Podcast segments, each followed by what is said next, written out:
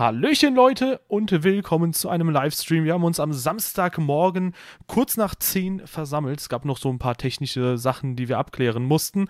Und äh, ja, wir quatschen jetzt auch ein bisschen über das Qualifying und dann geht es auch entsprechend äh, ein wenig mit euch ins Gespräch. Und äh, ja, jetzt dabei schon ist der Anton. Servus. Ja, ich bin schon da. Hallo Leute. Ähm, ich würde sagen, es ist endlich losgegangen. Wir haben heute Morgen wahrscheinlich alle das Qualifying gesehen. Und ähm, ja, mehr oder weniger die großen Überraschungen sind vielleicht ausgeblieben. Es ist tatsächlich mehr oder weniger so ausgegangen, wie wir es äh, erwartet haben. Ähm, aber an sich, oh, trotz des Ausgangs, fand ich das Qualifying ziemlich aufregend jetzt. Ja, das auf jeden Fall. Also ähm, es wirkte zumindest, abgesehen von einer Runde, die gefahren wurde, als würde es ein sehr, sehr enges Qualifying werden. Ja, und ähm, also besonders in Q2 waren ja teilweise die ersten drei innerhalb von 0,06 Sekunden. Sehr, sehr. Ähm, also das fand ich schon wahnsinnig knapp. Und auch ähm, die Red Bull waren voll bei der Musik. Ähm, ich hatte gedacht, Red Bull ist stärker als Ferrari. Aber im Endeffekt war dann ähm, gut, Verstappen hatte einen kleinen Schnitzer in seiner Q3-Runde drin, aber trotzdem langsamer als beide Ferrari. Raikönen ganz knapp vor Vettel, finde ich spannend. Ähm, ja, also ich, ich, weiß gar nicht, wo ich anfangen soll. Dave, mach du. Äh, ja, also ganz kurz, ich glaube, das war sogar in Q3, dass die drei Fahrzeuge innerhalb von 0,06 Sekunden lagen. Also es war sogar noch, ah, okay. noch interessanter als gedacht in Q3 sogar. Stimmt. Und dann hat Hamilton einfach äh, sechs oder sieben Zehntel rausgehauen, als er dann plötzlich den Motor aufgedreht hat. Ja, nee, also ich bin auch ein bisschen überrascht über die Performance von Ferrari, weil man hat ja gesagt, okay, ähm, Red Bull sieht irgendwie stärker aus, Ferrari hat hier und da auf jeden Fall noch Probleme und äh, dass die dann trotzdem so überraschen können. Äh, also ich würde sagen, sie haben einfach die gute Performance vor 2017 jetzt einfach nochmal abgerufen und äh, ja, mal schauen, wie es dann morgen läuft und ob sie im Rennen entsprechende Pace auch halten können. Vor allem Kimi Räikkönen. Das hat mich sehr gewundert, dass der auch jetzt im dritten Qualifying noch vor Vettel war, weil ich dachte, okay, das ist so ein typisches Szenario, wo der eine Fahrer irgendwie bis Q2 schneller ist und dann zeigt in Q3 der andere Fahrer, äh, was er wirklich für ein Potenzial hat an dem Wochenende. Aber mhm. anscheinend kann Raikönnen irgendwie, warum auch immer, plötzlich Sebastian Vettels Tempo mitgehen. Ja, also fand ich auch sehr interessant. Ich habe das genauso gedacht wie du. Ich dachte, das, das macht ja Vettel auch des Öfteren mal, dass er einfach in Q3 erst wirklich aufs Gas geht. Ähm, aber Raikön konnte sich gegen Sebastian Vettel behaupten. Das ist äh, stark und ähm, jetzt erstmal ist natürlich eine gute Fahrerpaarung von 2 und 3. Auf 1 und 2 wären sie sicher lieber gewesen, aber die dürfen müssen auch aufpassen, eben auf den Red Bull hinter sich, auf Supersofts, wohl beigemerkt. Ähm, wo ich mir die Frage stelle, wie viel Sinn macht es tatsächlich auf Supersofts zu gehen? Weil wahrscheinlich fahren die doch eh alle Ein-Stop. Ja, ähm, also was ich mir halt vorstellen könnte, wäre, dass eventuell Red Bull so ein bisschen hofft, dass die Ultrasofts wirklich sehr früh einbrechen und äh, dass man dementsprechend früher an die Box muss. Und wenn dann Leute im Mittelfeld, das ja jetzt ein bisschen näher gerückt ist, würde ich sagen, wenn Leute im Mittelfeld dann durchaus, so ein McLaren oder so, auf den äh, etwas härteren Reifen starten und nicht außerhalb des Boxenstopp-Abstand sind, dass dann dasselbe passiert wie letztes Jahr äh, bei Lewis Hamilton gegen Max Verstappen, dass dann mhm. entsprechend die Top-Teams aufgehalten werden und Red Bull kann dann bis Runde 20 oder so durchheizen und sich denken, ajo, äh, wir wechseln dann irgendwann auf die Softreifen und hat dann vielleicht sogar noch die schnellste Strategie auch ohne Verkehr. Ja, ja, das könnte natürlich ein Grund sein. Ähm, vielleicht kann man damit einen Overcut machen, wenn dann plötzlich die Top-Teams tatsächlich hinter einem Mittelfeldler sitzen. Beispielsweise äh, hängen die dann hinter einem Renault oder einem McLaren, wie du es gerade gesagt hast. Und es ist wahnsinnig schwer zu überholen in, ähm, in Melbourne. Äh, apropos Renault und McLaren, Haas, wie man es schon fast vermutet hat, die vierte Kraft. Und zwar wirklich stark mit Magnussen und Grosjean. Die werden morgen von 5 und 6 starten. Also erstaunlich gut. Und ähm, die Renaults dahinter ganz knapp, beide voll auf einem Niveau und dahinter ganz knapp die McLarens, die tatsächlich den erwarteten und erhofften Sprung geschafft haben. Also der Abstand zu Mercedes ist zwar groß, aber sie sind bei der Musik. Der Abstand ist nicht mehr weit über drei Sekunden, fast vier, so wie es letztes Jahr in Melbourne noch gewesen ist, sondern sie sind in Schlagdistanz und können im guten Mittelfeld kämpfen. Ja, ich glaube allgemein, dass die Teams grundsätzlich näher gerückt sind. Äh, wenn man mal schaut, wie der Abstand zu, ich glaube, sauber ist. Ähm, ich glaube, gut, wenn man sich das Mittelfeld nur anschaut, dann ist es wirklich sehr, sehr eng. Ähm, und sauber, ja gut, im Q3, ja, man muss die Q3-Zeiten vergleichen. Aber in Q1 und Q2, da waren sie noch relativ nah alle beieinander.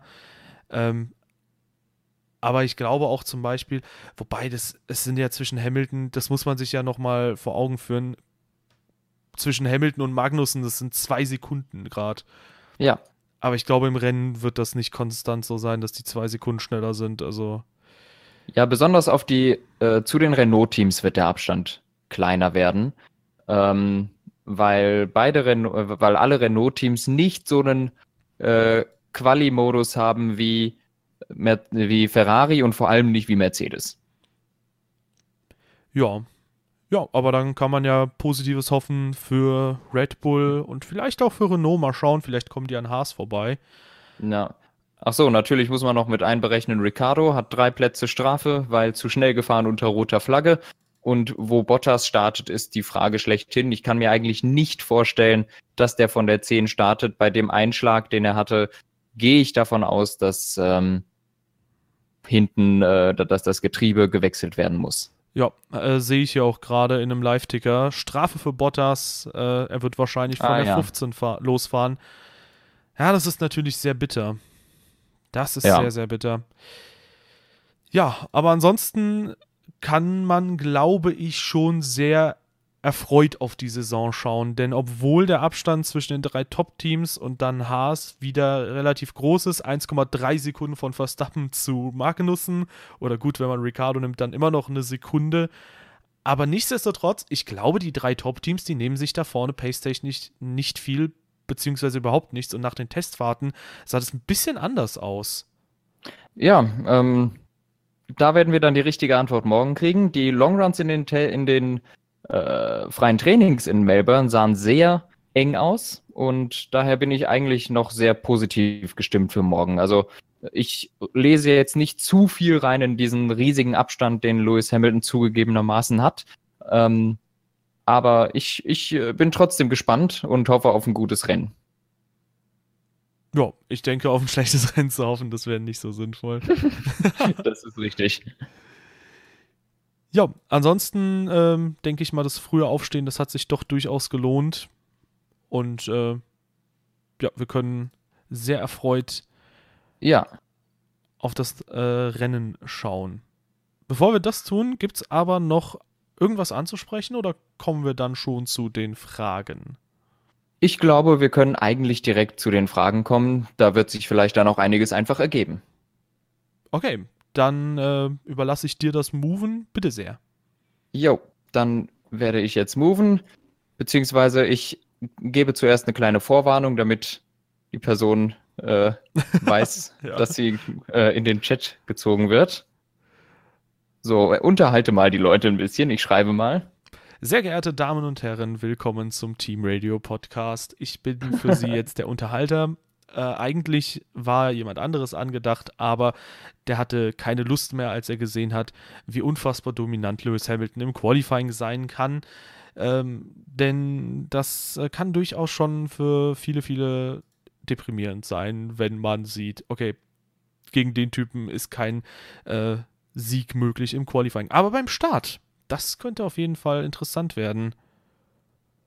Jo, so. Die Person ist informiert. Okay, ich sehe gerade okay, auch einen sehr lustigen Tweet von. Alles gut? Ja, ich sehe oh. gerade auch einen sehr lustigen Tweet von Jay. Wird das neue Formel 1-Spiel eigentlich Halo nur auf der Xbox haben oder darf die PS4 auch Halo abspielen? Ach ja. Gut, da war ich nicht der alleinige Unterhalter. Oh, was ist los? Ist besagte so. Person rausgegangen oder? Ja, ich glaube, das äh, wird sich schnell widerlegen. Ja, ansonsten können wir gerne gerade nochmal darauf verweisen, selbstverständlich sind wir auf Instagram und auf äh, Twitter auch vertreten. Ich glaube, YouTube haben wir noch nicht. Allerdings äh, werden wir da auch mal schauen und ansonsten haben wir auch alle anderen Plattformen für Podcasts, die man so kennt, da und mit dabei. Hallöchen. Hallo. So, wir begrüßen dich. Ähm, Hi. wie, wie sollen wir dich denn nennen? Ja, am besten Stefano. Ist am einfachsten. Dann nennen wir dich Stefano. So, guten Tag. Freut Hallo. uns, dass du da bist. Und ähm, ja, du hast im Fragenchat auch schon ein paar Fragen gestellt oder eine. Und ähm, ja, du darfst gerne anfangen. Was, worüber möchtest du reden?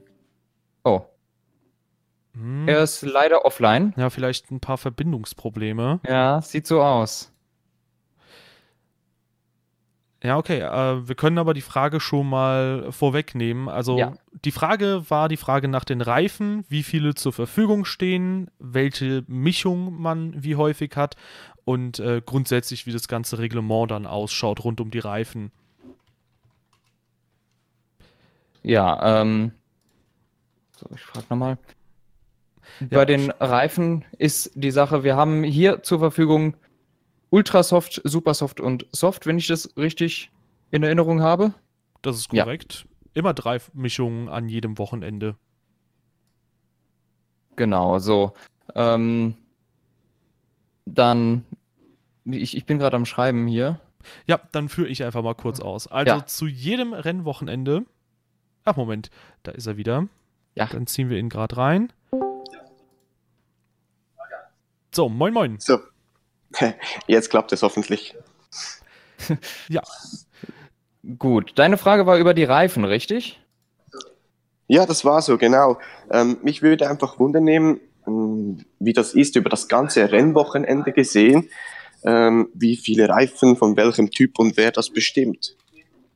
Ah, das können die Teams oder Fahrer selber bestimmen, welche Reifen sie nehmen. Also vorgeschrieben ist, dass es Ultrasoft, Supersoft und Soft. Das sind die drei zur Auswahl stehenden ähm, Reifen, die man mitnehmen kann. Und dann können die Teams und Fahrer jeweils entscheiden, wie viele sie von welcher Sorte mitnehmen können. Und ich glaube, es sind irgendwie 15 Satz Reifen, die man mitnehmen kann oder sowas ähnliches. Ich kann gerade mal nachschauen. ja ich schaue gerade auch. Ich hatte in Erinnerung, dass Pirelli das immer geteilt hat äh, auf ihrer Twitter-Seite. Ja. Allerdings tun Ja, ja, sie ich- das scheinbar jetzt nicht schon. mehr.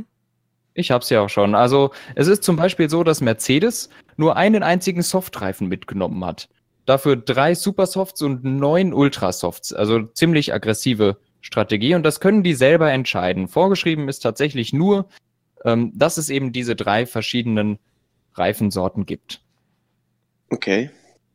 Ja, cool, danke vielmals. Ja, allerdings sehr muss gerne. auch jeder Reifensatz äh, mindestens, also mindestens eines, einen von jedem Reifensatz muss man auch mitnehmen. Das heißt, man kann jetzt nicht sagen, ich nehme 13 mal den Ultrasoft. Gut, rein regularientechnisch würde das eh nicht funktionieren.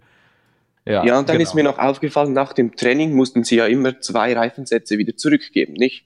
Mhm. Stimmt, ja. Ähm, ich glaube, einer im Training und einer im Qualifying oder sowas ähnliches. Es ist ähm, für die erste halbe Stunde im ersten Training kriegt man, äh, kriegt man einen Reifen, der danach nicht mehr verwendet werden kann.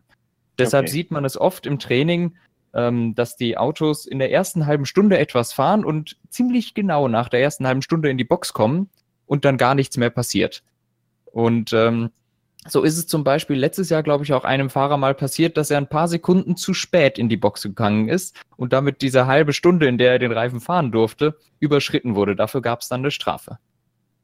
Ach so. Super, danke vielmals. Ja, ich, Ja. wir bedanken uns für die Frage. Vielen, vielen Und, Dank, äh, Stefano. Jo, Danke euch.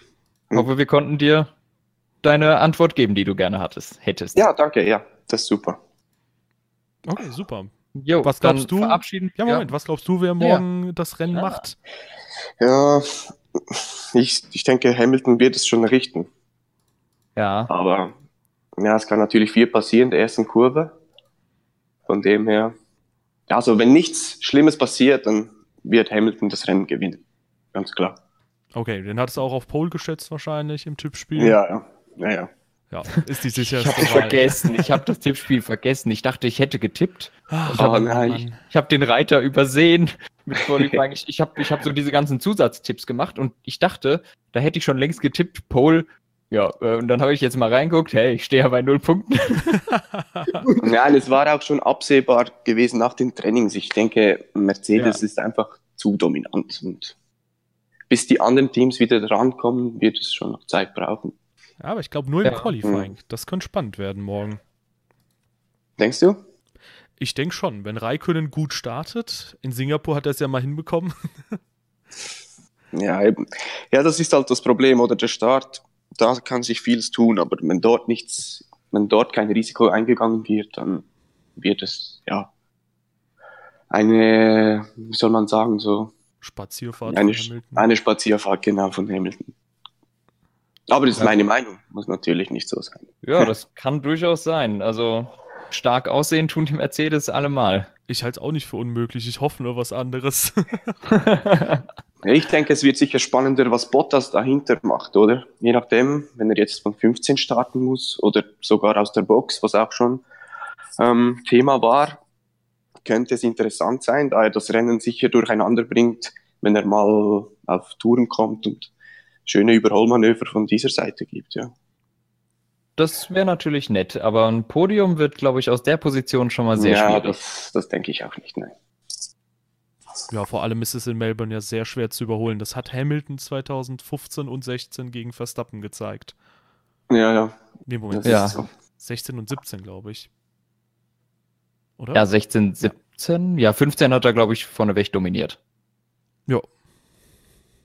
Und in 14 war es sehr schnell vorbei. Ja. das waren nur ein paar Runden. Okay, dann vielen Dank dir, Stefano. Ja, Und, danke ähm, euch und ähm, für die Arbeit, die ihr euch da nehmt. Ja, das ist ja auch nicht selbstverständlich. Ja, Find Machen wir gut. gerne. Danke. Ja, Dann, dann, tschüss und schönen Dann- Tag noch. Danke, gleichfalls. Ciao, ciao. Ciao. So, ja, wir haben auch schon gleich den nächsten in der Leitung. So, gucken wir mal. Na? Ja, beim Tippspiel übrigens heiße ich, äh, weil das einige wahrscheinlich irritieren könnte, Fernanda Olonse und ich habe das mal in die Google-Bildersuche eingegeben, um zu schauen, ob man irgendetwas da findet. Und äh, die ersten drei Bilder sind Bilder von Trump. Ja, schön. so, wir haben den nächsten da. Moin, moin. Ach, Hallöchen. Ja, schön, dass ich hier sein darf. Danke für die Gelegenheit. Ja, sehr gerne. So, wie möchtest du denn genannt werden? Erste Frage. So wie ich schon drinnen stehe. Jupp, ist schon in Ordnung. Juppes, das ist doch schön. Juppes, wie, wie hat dir das Qualifying gefallen? Ganz gut. Also, so, solange ich die Augen auf hatte, hat mir das, was ich gesehen habe, sehr gut gefallen. ähm, ich muss sagen, äh, ja, erstes Fazit. Ich bin relativ enttäuscht, was Ferrari abgeliefert hat. Also, wenn man gesehen hat, wie äh, sehr, äh, wie heißt immer der Typ mit den grauen Haaren, der da vorne immer so angespannt geguckt hat. Also, ich glaube, er hat sich mehr versprochen. Ähm, wie meinst du Arriva Bene, den Teamchef? Ja, genau, genau, genau. Den, ich vergesse den Namen. Im italienischen Namen kann ich mir nicht merken. ähm, und ich muss sagen, so wie er geguckt hat, ich hatte das Gefühl, äh, es her herrschte heute ein extremer Druck bei Ferrari, so was die Bilder so gesprochen haben. Und ich glaube, sie sind auch selber nicht damit zufrieden, was sie geliefert haben. Also in Q2 hat man so gemerkt, als Vettel kurz äh, die Pole hatte, beziehungsweise die beste Zeit gefahren ist, war so ein bisschen, ja, eine lockere Stimmung. Die Leute haben gesagt, jawohl, wir können was reißen, aber wie der Hamilton die dann zerstört hat, ich habe das Gefühl, äh, in dem Moment hätte der am liebsten den Kontrollstand auseinandergenommen. Ja, das kann ich mir gut vorstellen. Ähm, besonders wenn dann plötzlich sieben Zehntel dazwischen sind, wo man gerade in Q2 noch mit der Bestzeit rausgegangen ist. Ja, es ist schon echt extrem. Ich meine, wenn es jetzt so eng gewesen wäre wie jetzt, äh, wenn man sieht zwischen äh, Vettel und äh, Max äh, oder generell auch äh, zwischen Raikön und Vettel, hätte man sich das vielleicht noch erklären können, aber das ist ja wohl echt eine Hausnummer. Ja, vor allem war ja Vettel auch schon im zweiten Qualifying bei einer 1,21,9 und da hätte ich eigentlich auch gedacht, okay, der wird da noch ein bisschen schneller sein, aber scheinbar war nicht mehr viel Luft bei Ferrari drin. Ja, ich weiß auch nicht. Irgendwie, mh, es gibt ja mittlerweile auch viele Stimmen, die sagen, dass dieses Motorprogramm, was da Mercedes mehr oder weniger zugestanden wird, aber auch den anderen Teams, dass das ein bisschen unfair wäre. Aber man muss einfach ganz klar sagen, Mercedes beherrscht einfach das Fach wie kein anderer. Und da muss jetzt einfach Ferrari, also ich habe gedacht, das wäre jetzt enger, aber die müssen sich direkt zu Anfang an richtig strecken, damit sie den Abriss nicht verlieren. Habe ich jetzt so das Gefühl. Ja, das ist auf jeden Fall so. Und da kann man auch ähm, Mercedes nur zu gratulieren. Das ist tatsächlich so, denn da, da, das kann man jetzt doof finden, gut finden, wie man will. Man, man muss einfach sagen, Mercedes-Benz leistet die beste Arbeit. Sowohl, also im, im allgemeinen Bereich, vor allem im Motorenbereich. Und daher ähm, muss man denen diese Plätze, die sie einfahren, auch eigentlich, also die, die, die sind ihnen gegönnt, denn die sind aus eigener Arbeit äh, geleistet. Es ist nicht so, dass sie mehr Geld hätten als Ferrari, aber sie machen, sie bringen das bessere, äh, das bessere Produkt quasi am Ende hervor. Und somit sind die verdient auch immer wieder die Favoriten. Ja, ich habe auch das Gefühl, dass sie irgendwie mh, hm, das Regelwerk irgendwie besser verstehen oder sagen wir besser für sich nutzen können. Also, mhm. äh, dass die Gegebenheiten, die die äh, vier in der Formel 1 so gibt vom Regelwerk her, dass, äh, dass das denen mehr liegt. Ja, das kann sehr gut sein. Ja. Nichtsdestotrotz, ich glaube, man würde sich jetzt langsam aber sicher, auch wenn ich Hamilton und äh, Bottas und auch Mercedes sympathisch finde, ich würde mir zum Beispiel schon wünschen, dass es äh, jetzt langsam aber sicher auch mal einen anderen Titel gibt, auch weil ich mal die Nummer 1 auf einem Fahrzeug sehen möchte.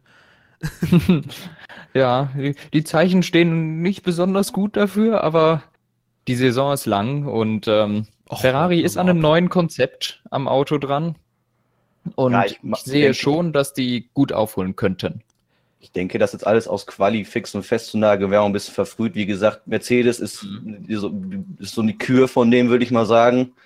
Äh, ich bin sehr gespannt, was Red Bull machen wird. Da habe ich tatsächlich, äh, die sind für mich so der Spannungsfaktor in der Spitze drin.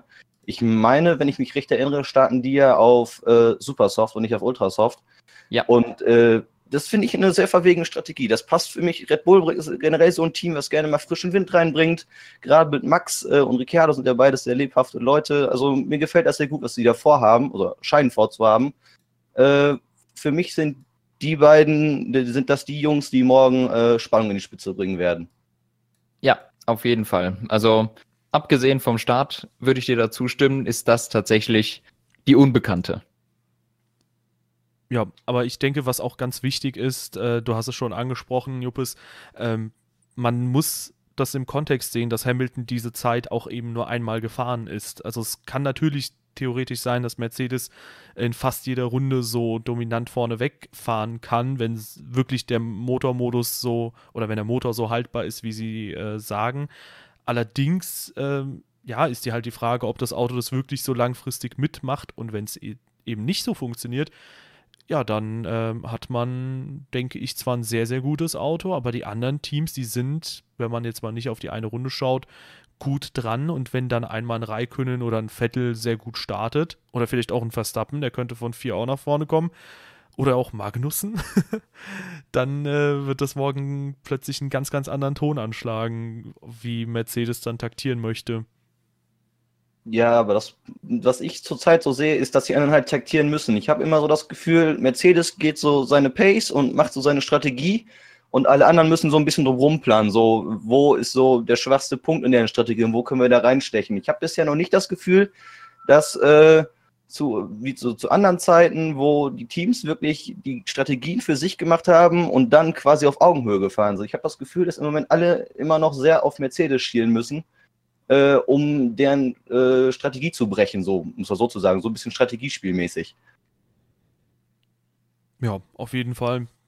Das hat man auch in der letzten Saison oft gesehen. Allein schon der erste Rennsieg dann, der kam ja erst durch die Strategie zustande.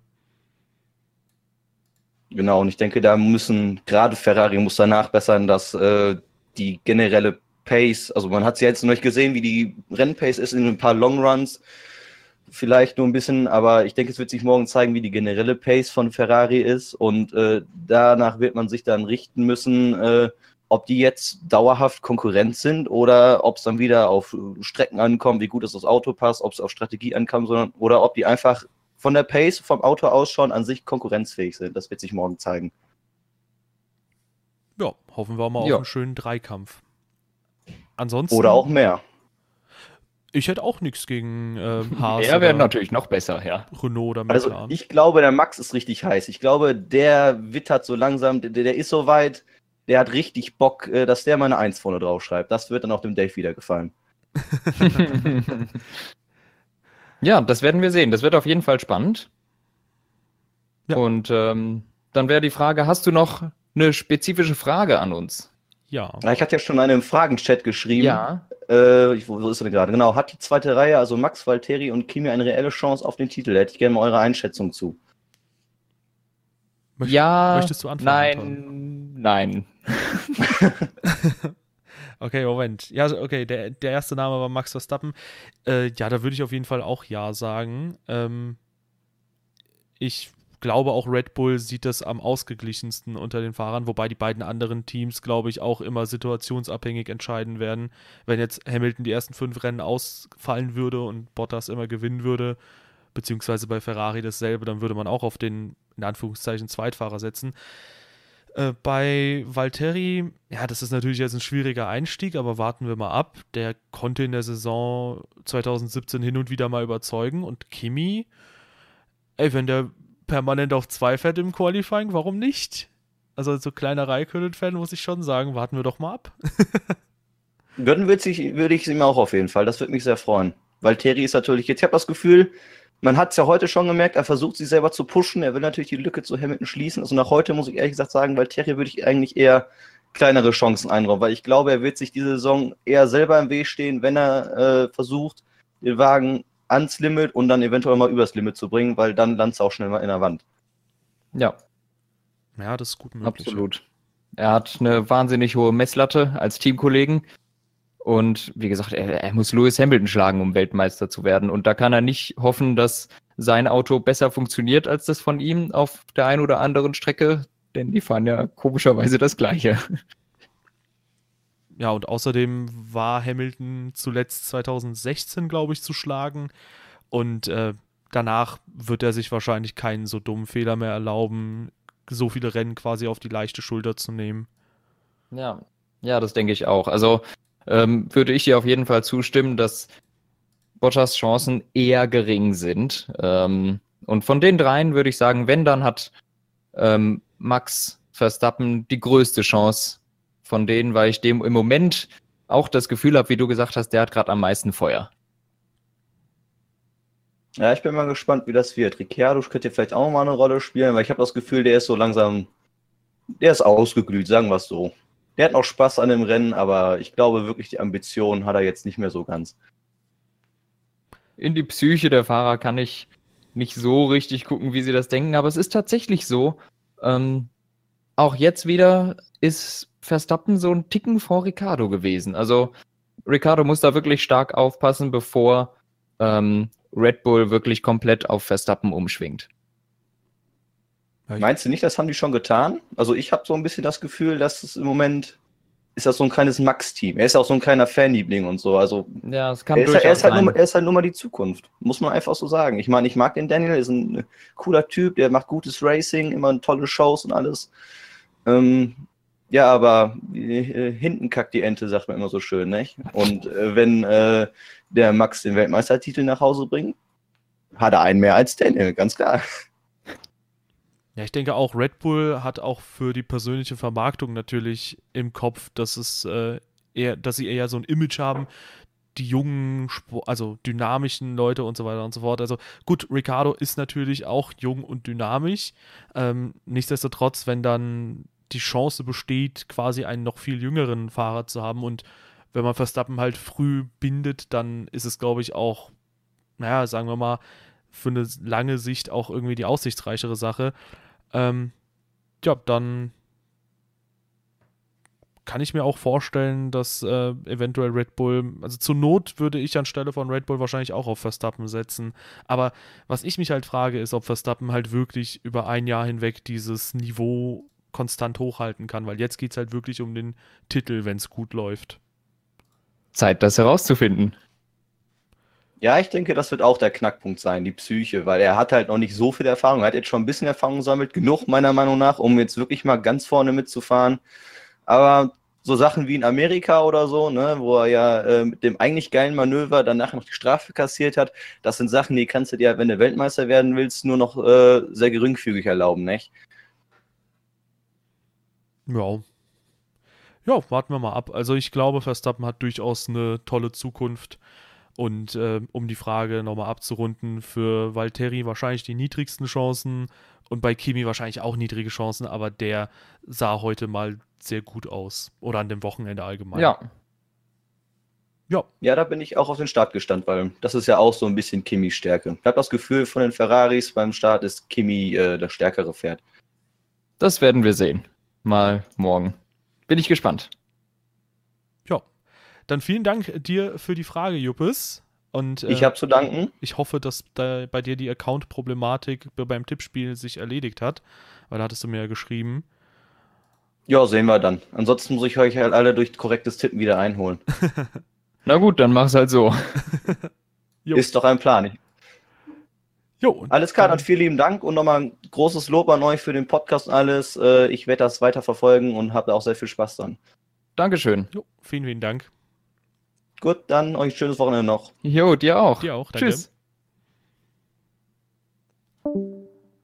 Okay. So. Ja. Ja, das war doch eine nette Unterhaltung und ich hole direkt den nächsten rein. Ich habe ihn schon informiert, noch keine Antwort bekommen. Mal sehen, ob er es mitgekriegt hat. So, guten Tag. Mal sehen. Na, scheint so, als sei er nicht am PC gerade. Dann machen wir privat weiter. Ja, wir hatten jetzt ein paar ganz interessante Sachen. Was wir noch nicht besprochen haben, ist tatsächlich das Wetter. Aber das sieht mehr oder weniger stabil aus. Ich habe mir gerade mal die Wetterlage angeguckt für morgen. Ähm, sieht nicht so aus, als würde das tatsächlich irgendwie einen großen Regen oder irgendwas noch geben. Es sieht noch ein bisschen bewölkt und dann tatsächlich ein bisschen netter Sonnenschein, 23 Grad. Also eigentlich besseres Wetter kann man sich für ein Rennen gar nicht wünschen. Ja, also wenn, dann soll es, glaube ich, gegen Abend äh, schütten.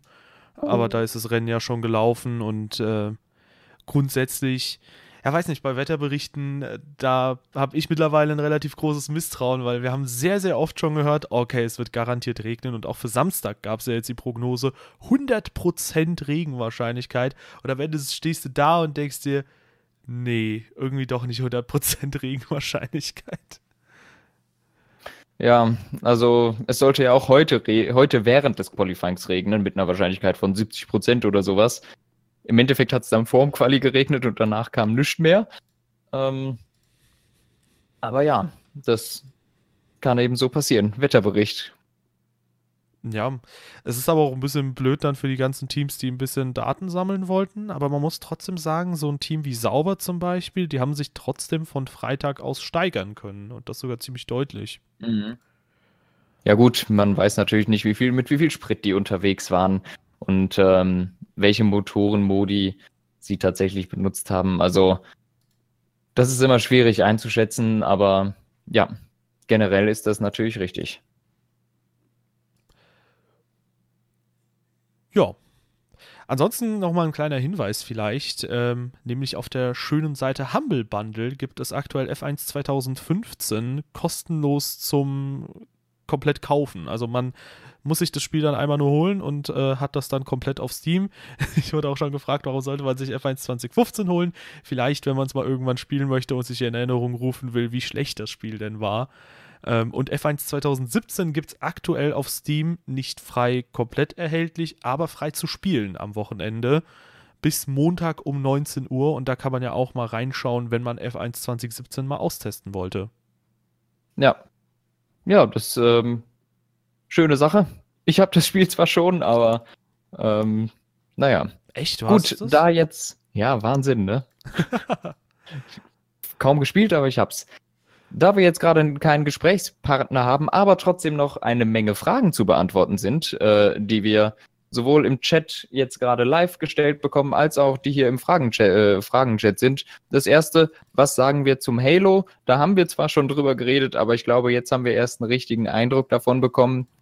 Ich fange jetzt einfach mal an. Von außen finde ich, ist es kein Problem.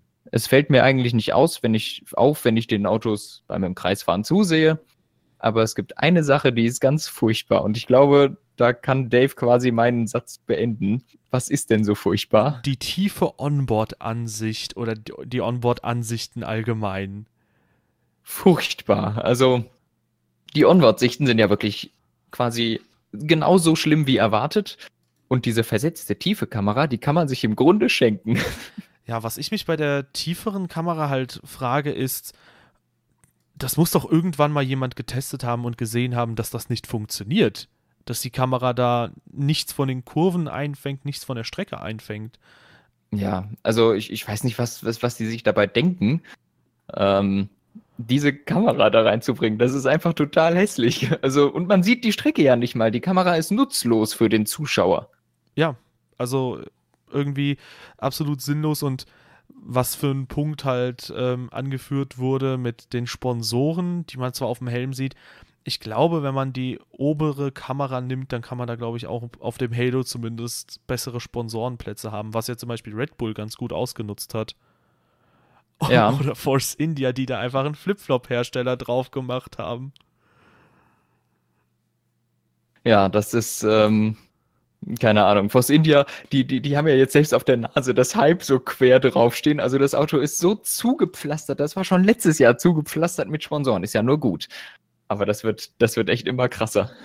Ja, ich frage mich halt, was die Sponsoren sich mittlerweile erhoffen, weil in diesem ganzen Chaos erkennt man halt gar nichts mehr. Das ist fast schon wie ein Erlkönig in Pink, Schwarz, Weiß. Also, ja. das ist halt. Das Gegenteil vom McLaren ist es. Oder vom Alfa Romeo Sauber.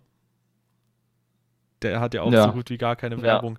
Ähm, da muss man übrigens auch So. sagen, ähm, Ja. Leclerc ist sehr gut unterwegs, aber ich bin erfreut, dass Ericsson im ersten Qualifying trotzdem vorne ist, auch wenn es nur 800 sind, weil ich so ein bisschen die Befürchtung hatte, dass Leclerc denn jetzt langsam in, also schon direkt auf Anhieb in Grund und Boden fährt und man muss halt sagen, das ist ein riesiges Talent, der ist viele Testfahrten mitgefahren, auch bei Ferrari, konnte da viel Erfahrung sammeln, aber trotzdem sieht man, Ericsson hat jetzt nicht das absolut niedrigste Niveau, was man sich so vorstellen kann in der Formel 1.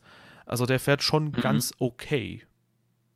Ja, das auf jeden Fall. Also, ich glaube, die haben eigentlich eine ganz ordentliche Fahrerpaarung. Und ähm, ich rechne noch viel mit Leclerc. Der wird sich steigern. Der fährt ist ja jetzt ganz am Anfang.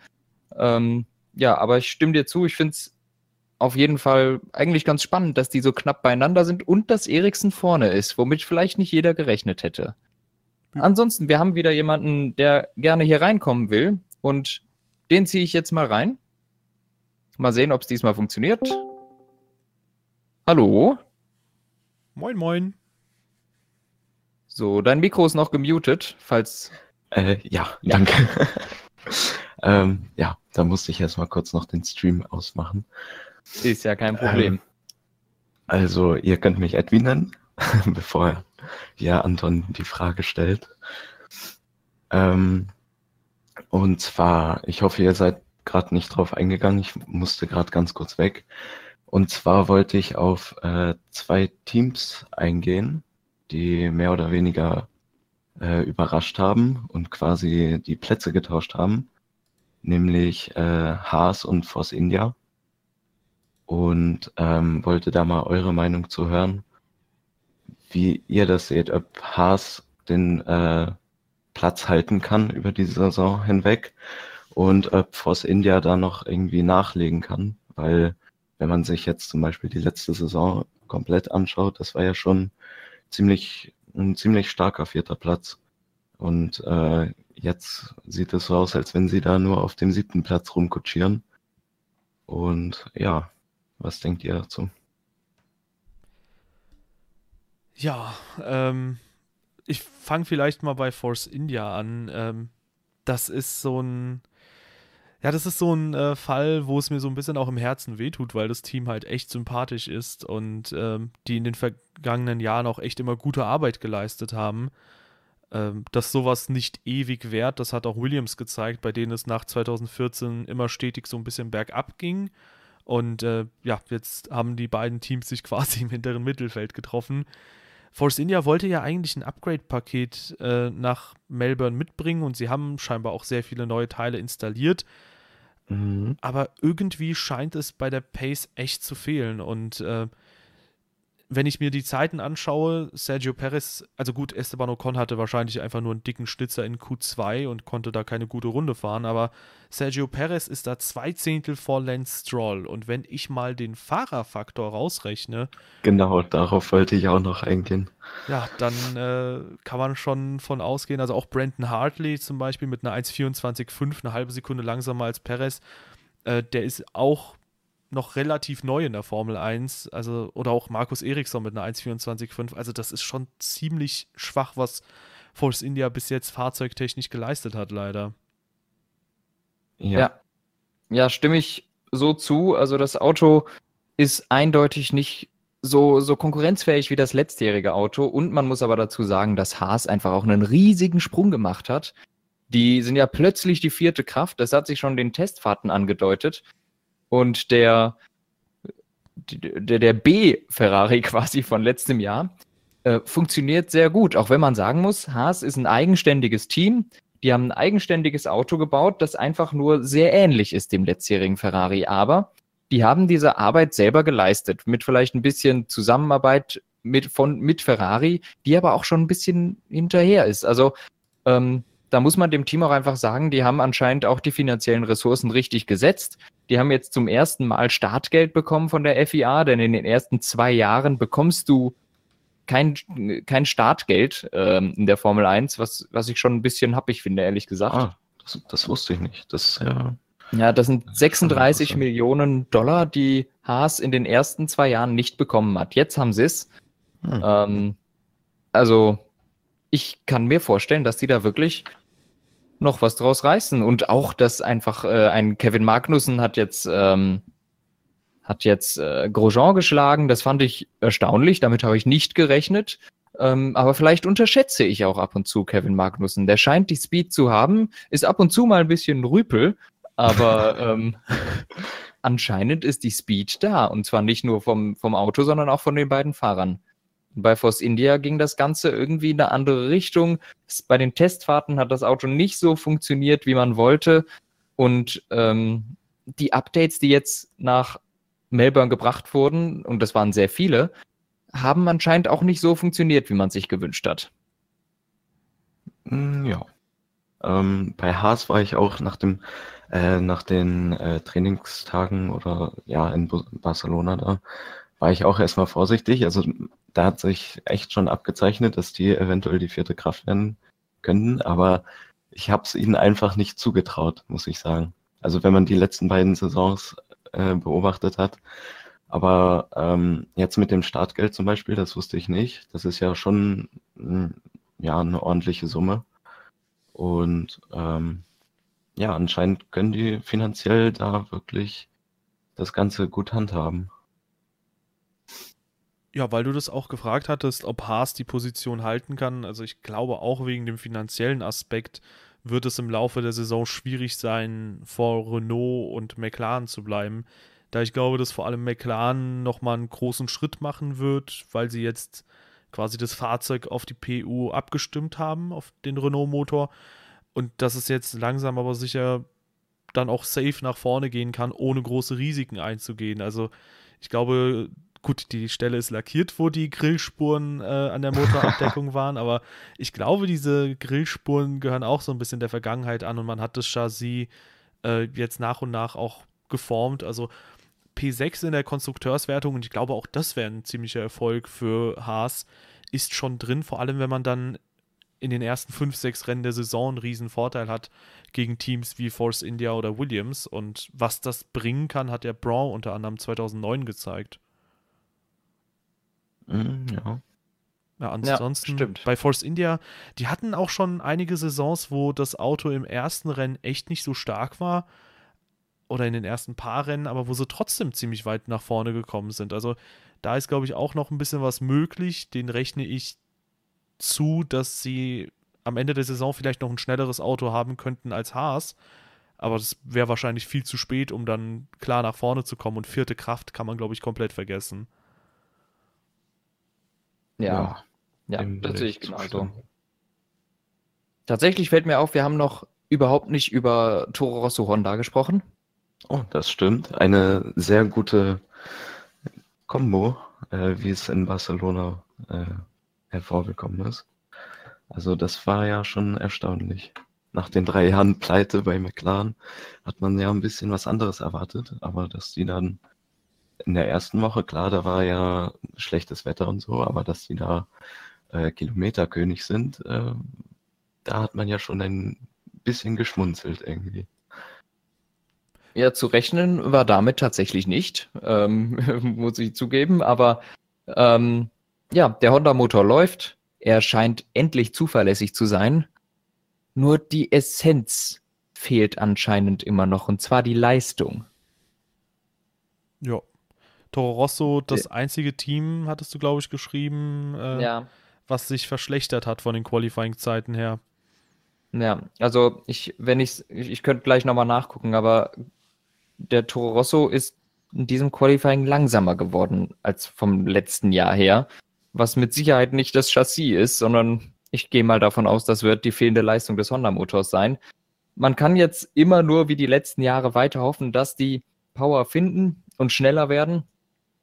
Ähm, aber ich weiß es nicht. Die hatten jetzt schon ziemlich viel Zeit, um aufzuholen. Ja, äh, gibt es da irgendwo Topspeed-Werte? Weil ich meine, in Barcelona sah das, glaube ich, gar nicht so schlecht aus. Aber klar, in Barcelona haben die natürlich nicht äh, alle aufgedreht. Da sind die natürlich im Schonmodus. So, ja, Topspeed-Werte gibt es tatsächlich. Ich gucke gerade mal, ob ich die finde.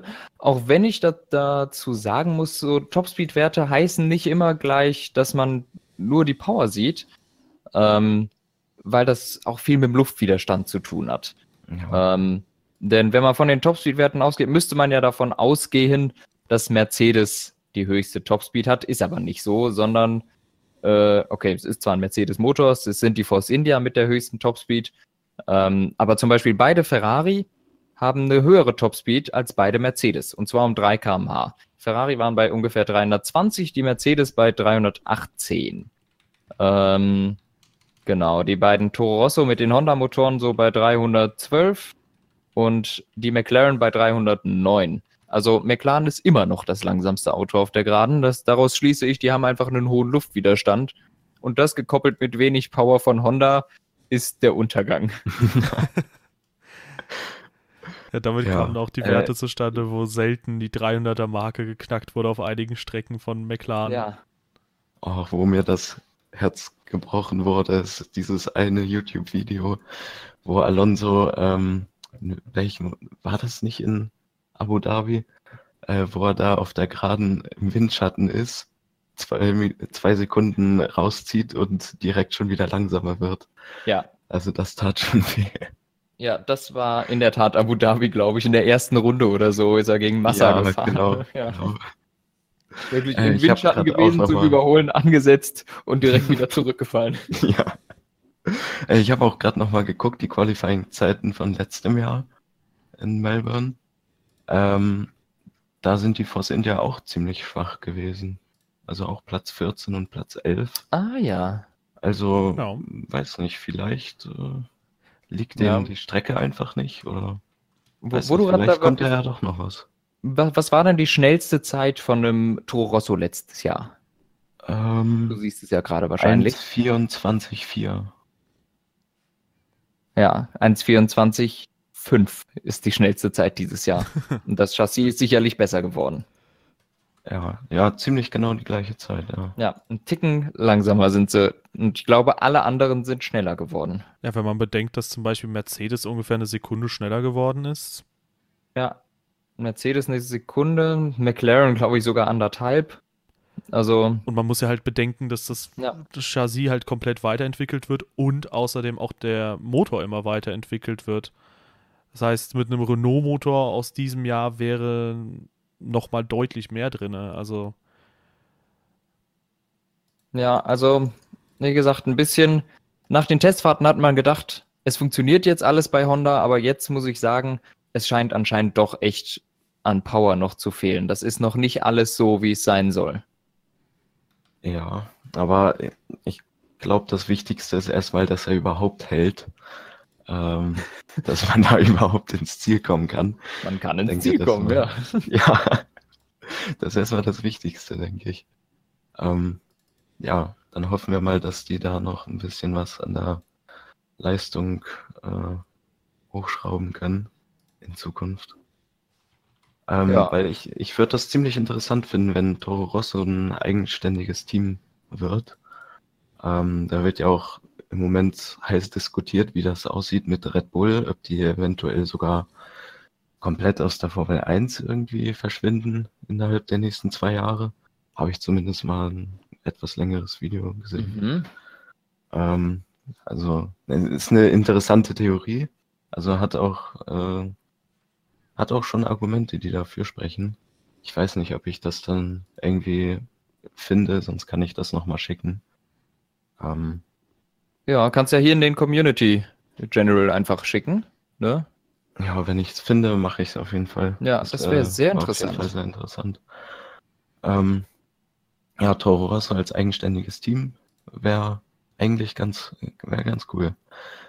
Es äh, wurde dann halt auch äh, gemunkelt mit Red Bull und Aston Martin, äh, dass da Aston Martin äh, ein bisschen mehr übernehmen wird und Red Bull vielleicht nur noch als äh, wirklich Sponsor aktiv sein wird.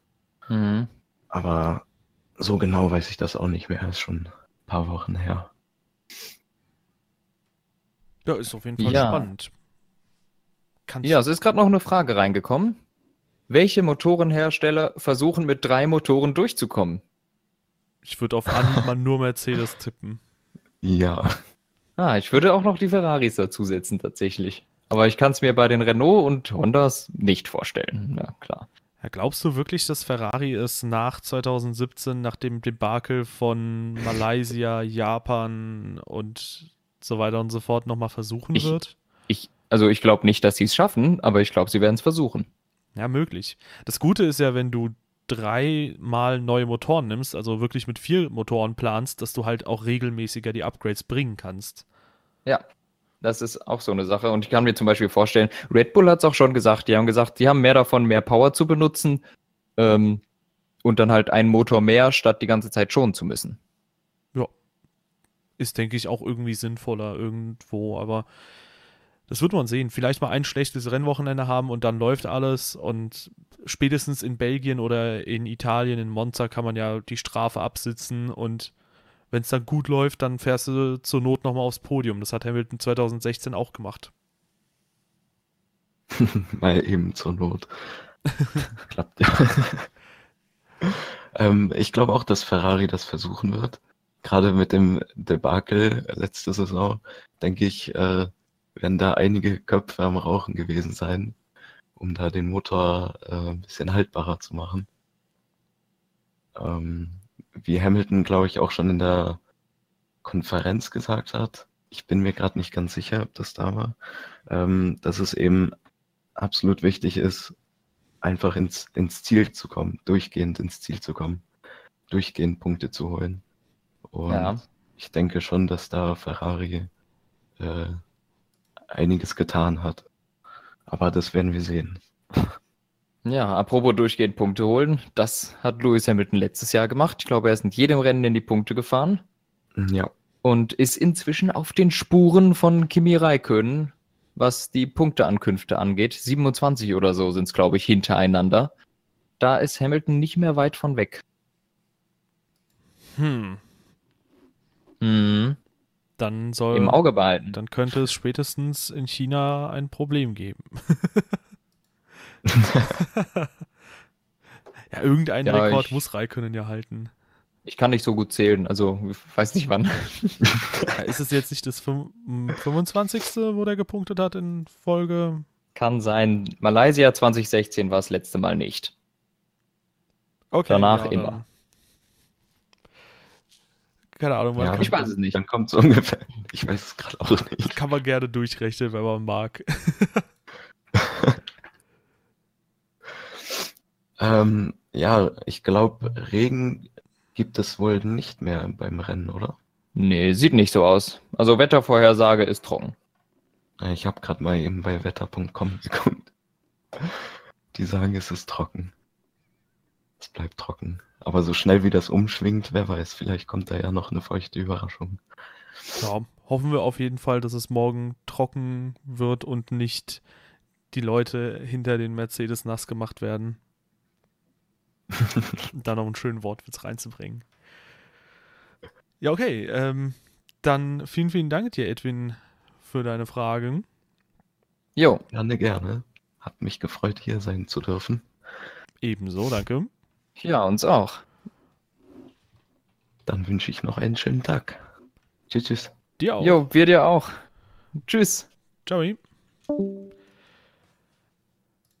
So, Ja, einige Themen, die heute angesprochen werden, aus allen möglichen Bereichen. Aber primär natürlich eine Frage, die viele, viele Leute interessiert, wo die jeweiligen Teams denn landen werden. Und ich denke schon, dass sich da noch ein paar Verschiebungen auftun werden hier und da.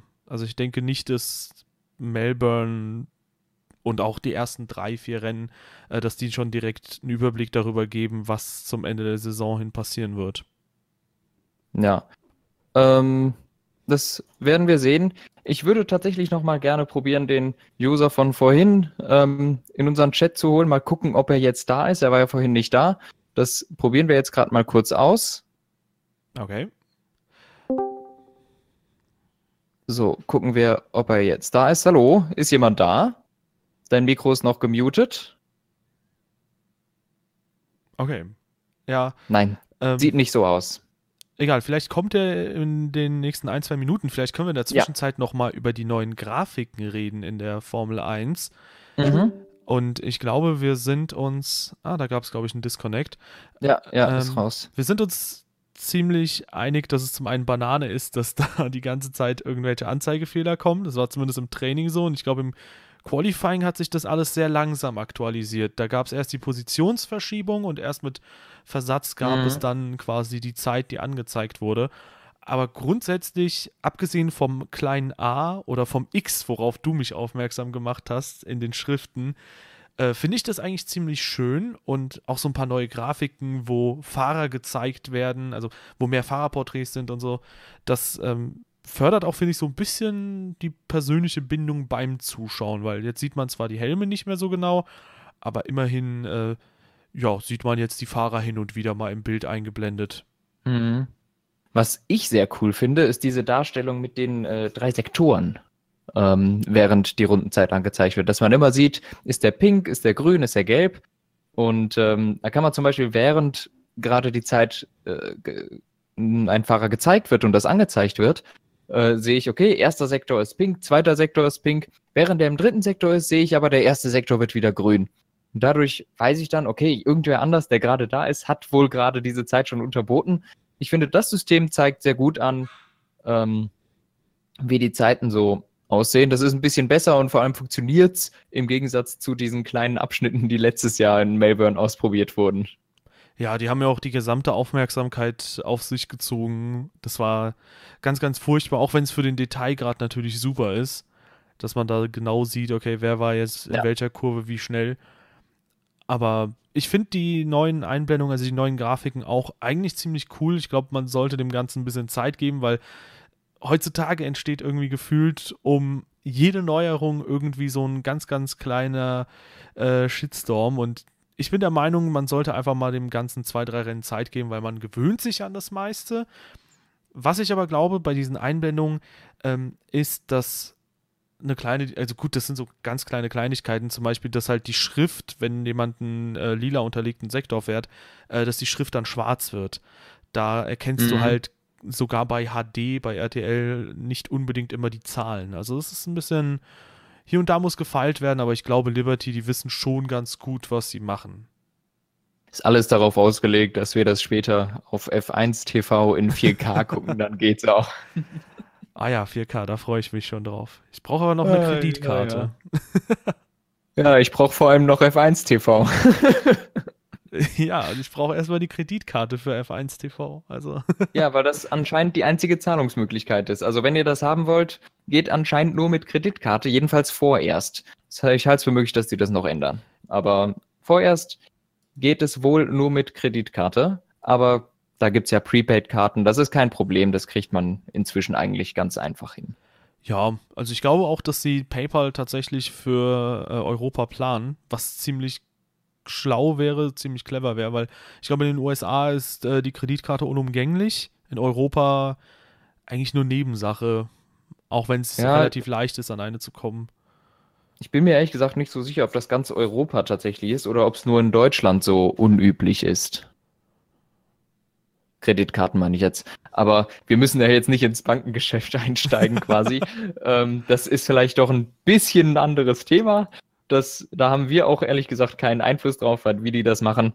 Wichtig ist nur, dass ich mich auf dieses F1 TV freue. Bisschen schwach, dass sie es nicht zum Saisonstart geschafft haben, aber ich muss auch zugeben, ich habe dann lieber eine funktionierende App, die ein bisschen später kommt, als eine mit lauter Bugs, die, die pünktlich ist. Ja, und man hat ja immer noch die RTL-Übertragung und über die geht ja nichts. Ja, genau. ähm, wo ich allerdings sagen muss, das ist uns auch aufgefallen, das erste Training haben wir ja zusammen geguckt auf äh, NTV, ähm, komplett ohne Werbung. Ja, das fand ich auch ein bisschen überraschend, dass auf NTV, äh, gehört auch zur RTL-Gruppe, überhaupt keine Werbung gelaufen ist. Ich habe gehört, im zweiten Training um 5 Uhr morgens oder 6 Uhr morgens äh, gab es dann zwei Werbeeinblendungen, aber auch das finde ich für 90 Minuten äh, vollkommen angemessen. Also das ist echt ganz gut und wenn die das wirklich so ein bisschen in den Vordergrund stellen, die Formel 1 und auch vielleicht die Werbepausen ein bisschen reduzieren, das wäre halt schon sehr schön. So, äh, ja, genau. Ähm, noch eine weitere Frage habe ich gerade hier gefunden.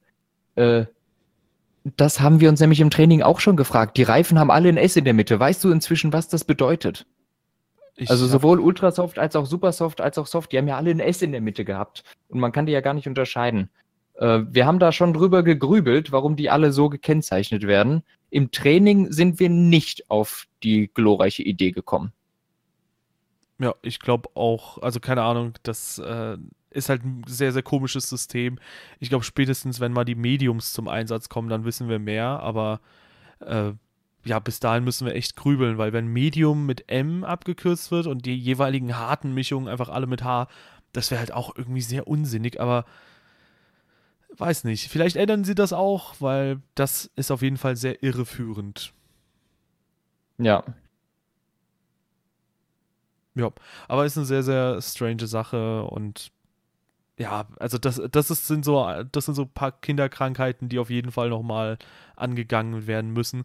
Genauso wie die Reifenmischung, die nicht angezeigt wird, ähm, beispielsweise im Training. Also man hat zwar die Bestzeiten oft gesehen oder den Abstand zur Bestzeit, man hat auch oft das Team gesehen mit dem Logo, das fand ich auch mal ganz schön. Aber was halt immer wieder gefehlt hat, war zu sehen, okay, auf welchen Zeiten sind die denn gefahren? Denn was mir erst später aufgefallen ist, ist, dass zum Beispiel im ersten Training Vettel nur auf äh, Soft und Supersoft später gefahren ist und Raikönnen eigentlich nur auf Soft unterwegs war. Und ich dann gemerkt habe, huch, die Zeit kam ja nur auf den Softreifen zustande. Das Mhm. war ein bisschen überraschend. Und äh, da hat man halt einen besseren Überblick, wenn man halt direkt sieht, okay, rot markierter Reifen neben dem Fahrernamen. Ja, also wirklich verwirrend, muss ich sagen. Das habe ich noch nicht ganz verstanden. Da ist deutlich Verbesserungsbedarf. Ja, aber ich denke, im Laufe der Saison werden wir auf jeden Fall was sehen. Ja, vielleicht mal zum Abschluss. Was ist denn dein Tipp für morgen, Anton? Mein Tipp für morgen, ja. Ähm, ich sage, Lewis Hamilton gewinnt das Ding. Ähm, dahinter wird's knapp. Wen setze ich auf die zwei? Ach, es tut mir so weh. Aber irgendwie sehe ich nicht, dass Raikön das irgendwie auf zwei ins Ziel bringt. Ich wünsche es mir, aber ich glaube, da wird entweder ein Vettel oder ein Verstappen stehen. Das ist die Rotkin. Das ist sehr wahrscheinlich. Wo, wo, wo du gerade kurz die Rotkin ansprichst.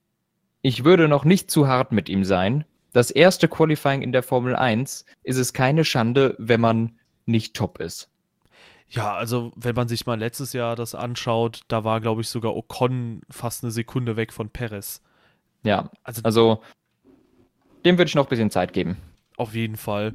Ich finde sogar, der hat sich ziemlich gut angestellt, weil wenn man die Euphorie von, von Williams gehört hat, nach der Zeit von Lance Stroll, dann muss man schon davon ausgehen, dass auch Williams nicht erwartet hat, dass sich Stroll nochmal so stark verbessert und dass Mhm. wahrscheinlich äh, halt einfach das Niveau, also so wie bei der Hamilton-Runde im Vergleich zu den anderen Top-Runden, die alle Top-Teams gefahren sind, äh, dass das einfach eine Ausnahmerunde vielleicht war und alles andere halt quasi gängiges Kaliber ist. Mhm. Also ich schaue Ja, auch gerade mal, äh, Felipe Massa ist im Ja. ersten Qualifying in, der- in der ersten Saison, also in, in der letzten Saison, sorry, äh, 1,24,4 gefahren und Lance Stroll 1,27,1. Der war 2,7 Sekunden langsamer. Das ist ein Riesenabstand. Ähm, aber bevor wir dahin jetzt noch weiter abdriften, du hattest mich gefragt, wie ich glaube, wie es ausgeht. Ich sag, das wird Hamilton, Vettel, Verstappen oder Hamilton, Verstappen, Vettel, so ungefähr. Und ich drehe die Frage jetzt um. Was sagst du? Ja, ähm, ich sage mal. Komm, Komm, trau dich. ich, ich habe ich hab irgendwie so eine Art Intuition. So ein bisschen wie du 2013, wo dann das Klischee deiner weiblichen Intuition bei mir aufkam. Ich tippe mal Raikönnen auf 1 einfach. Ich mach's einfach mal. So, Okay, mach, mach. mach ich vielleicht nicht im Kicktipp, weil neben Tippspiel. Ist nicht Kicktipp. Ich weiß. Tippspiel. Ja, ja, stimmt. Tippspiel. Mache ich nicht im Tippspiel, aber nee, komm, ich, ich setze mal Raikönnen auf die 1. Warum auch nicht? Ähm, ich behaupte auch mal, ich, ich weiß nicht, also es wird echt kritisch. Ähm, wen setzt man auf die 2? Also du glaubst, Raikkonen überholt am Start. Weil ansonsten gibt es ja keine Kann gut Möglichkeit. sein. Also, ich kann mir doch schon vorstellen, komm, ich hau mal einen raus. Raikönnen vor Vettel vor Hamilton. Uiuiuiui. Na gut, Ja. Ferrari Doppelsieg tippst du. Das ist ja spannend. Ja, der erste seit Monaco wieder, ne? Ja. Äh, Glaub nein, schon. Ungarn. Stimmt. Tja, Test nicht War bestanden. nochmal gar nicht so lange her. Verdammt. Ach Mann. Ja, Ja, ansonsten, wie ihr es vielleicht, ja, wie ihr es vielleicht mitbekommen habt, äh, wir haben ein Tippspiel, das haben wir, glaube ich, auch in der Beschreibung verlinkt. Könnt ihr mitmachen, ist ganz witzig, braucht ihr euch nur einen Account anzulegen und ähm, ansonsten Punktevergabe und alles weitere ist drin erklärt. Ähm, joint auch auf unserem Discord-Server, falls ihr das noch nicht getan habt. Und diesen Podcast äh, und auch unsere weiteren Podcasts könnt ihr natürlich auch wiederfinden hier auf YouTube, auf Podcast Addict oder iTunes oder anderen Podcast-Plattformen. Ähm, also da würden wir uns auch immer über eine Bewertung freuen. Und ja, Was ich auch hier gerade nochmal sagen muss, wir haben 128 Zuschauer jetzt zu diesem Zeitpunkt. Erstmal ziemlich krass und vielen Dank, dass ihr eingeschaltet habt. Und mega. Auch sehr, sehr gerne könnt ihr diesem Livestream ein Däumchen nach oben da lassen.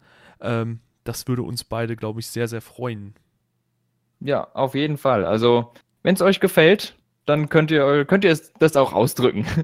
Ja, ansonsten, ähm, ich fand es auch sehr schön heute. Ähm, auch wenn ich im Vorhinein so ein bisschen, ich weiß nicht, äh, weniger Vertrauen in diesen Livestream hatte, weil ich sehr müde war und gedacht habe, okay, hm, wird das was? Aber äh, ja, war doch sehr, sehr schön. Ähm, sehr tolle Gäste. Auch da nochmal vielen, vielen Dank, dass äh, die bereit waren, quasi zu joinen und ein bisschen mit uns zu quatschen über die Formel 1. Und ansonsten hätten wir, glaube ich, die Themen auch durch, oder? Ja, ich glaube auch. Mm, Ich kann dir eigentlich nur zustimmen. Der Stream hat mir auch Spaß gemacht. Es war am Anfang auch so, ja, wie, wie machen wir das mit, äh, mit, mit den Zuschauern und mit den anderen hier zu diskutieren? Aber ich finde, das hat Spaß gemacht. Wir hatten super Gesprächspartner und ähm, ja, ich hoffe, euch hat das auch gefallen. Ja, also wir werden sowas wahrscheinlich in Zukunft auch nochmal wiederholen.